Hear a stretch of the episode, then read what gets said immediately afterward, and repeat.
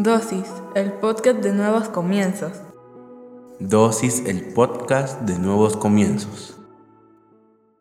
Bienvenidos seas una vez más a Dosis. Hoy hablaremos sobre orden. Seguramente alguna vez te has topado con una persona que se ha querido meter a la cola, alguien que se ha metido contravía o haciendo algo que no corresponde. O tal vez tú has querido aprovechar una oportunidad acortando tiempos. Por eso que este día vamos a hablar del orden. Padre, en el nombre de Jesús te damos gracias por el privilegio que nos das de aprender en pequeñas dosis de tu palabra. Te pedimos que hables a nuestra vida, a nuestra mente y a nuestro corazón, que nos permitas comprender a cabalidad todo lo que nos quieres enseñar en esta dosis, pero sobre todo que lo que hoy aprendamos lo podamos poner en práctica en nuestra vida diaria. En el nombre poderoso de Jesucristo. Amén y amén. Situaciones cotidianas del día a día hacen muchas veces que nos molestemos cuando hay personas que no quieren obedecer el orden establecido, más si tú eres una persona ordenada. La palabra de Dios en Mateo 3 del 13 al 15 dice, en ese tiempo Jesús vino de Galilea al Jordán para que Juan lo bautizara, pero Juan trató de impedirlo y le dijo, soy yo quien necesita ser bautizado por ti, ¿por qué entonces vienes a mí? Jesús le contestó, no me lo impidas ahora, porque es necesario cumplir con todo lo que Dios requiere. Entonces Juan estuvo de acuerdo. ¿Quién mejor que Jesús para ponernos un ejemplo del orden? Obviamente Jesús debería de haber bautizado a Juan, pero había un orden establecido. No te está hablando cualquier persona, sino que está hablando aquí Jesús, el Hijo de Dios, que antes de empezar su ministerio necesitaba ser bautizado. Y por eso Juan en un principio se niega y dice, no, tú eres el que me debería de bautizar a mí. Y Jesús le dice, no me lo niegues. Todos los que tenemos más de algún tiempo en una iglesia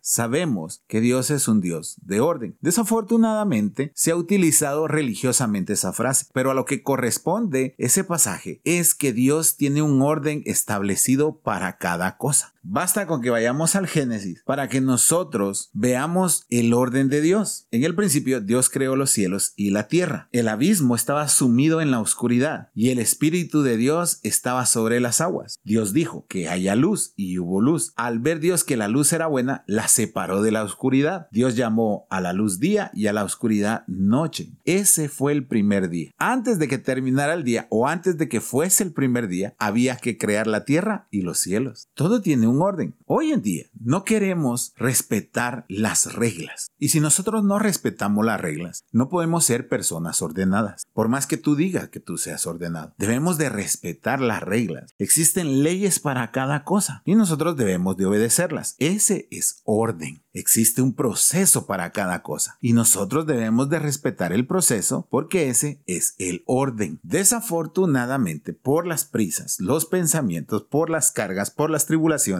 por la falta de tiempo, no respetamos el orden. Comenzamos a pensar que somos influyentes. Comenzamos a decir, no, es que yo conozco a fulano y me va a hacer favor. Y lo que estamos haciendo es saltándonos la cola. No queremos esperar lo que todo mundo espera. Queremos vernos más inteligentes cuando realmente solo nos estamos saltando el orden. Existe un orden por el simple hecho de que el proceso que está detrás fue creado de esa manera. Tú no puedes poner a calentar agua si no hay agua. El 2 no está antes que el 1. Primero está el 1 y antes del 1 está el 0. Como Jesús sabía que existía un orden, nos estaba poniendo el ejemplo. Le dice a Juan, no me lo impidas ahora porque es necesario cumplir con todo lo que Dios requiere. Le enseñó a Juan que había un orden. Imagínate que el Señor hubiese creado los animales antes que la tierra. ¿En dónde los pondría? Te das cuenta, hay una secuencia. Ahora, ¿qué no nos permite ser ordenados? El orgullo. Cuando tenemos demasiado orgullo, no somos ordenados. Sí, en serio. Vamos tarde al trabajo y vemos la oportunidad que como no hay policía, nos metemos contra vía o hacemos doble fila. De todos modos, ahí adelante me tienen que dar vía. ¿Y dónde está el respeto? ¿Dónde está el proceso? Lo que tú deberías de haber hecho al principio es levantarte temprano. ¿Qué culpa tienen las demás personas de que tú vayas tarde. Sí, pero yo llevo mi prisa. Los que están haciendo la fila también. El que no es puntual no es ordenado. Siempre va a ser un impuntual y eso significa que es desordenado. Ordenarse también significa iniciar de cero. Lo otro que nos enseña Jesús es voy a comenzar mi ministerio y en ese momento voy a empezar de cero. Y lo primero que hay que hacer es bautizarse. Mira, Jesús tenía mucha sabiduría a los 12 años. Imagínate a los 30 cuánta sabiduría tenía. Muchísima. Pero empezó de cero porque necesitaba tener en orden el ministerio. Entonces, no tengas miedo a empezar. Tú dices, no es que yo soy desordenado, yo soy impuntual, Max. Yo siempre llego tarde al trabajo. Comienza de cero. Mañana que sea un nuevo día, empieza a ser ordenado, empieza a ser puntual. Aunque todos se burlen de ti, por fin, uy, hoy va a llover. Sí, empieza de cero. Si no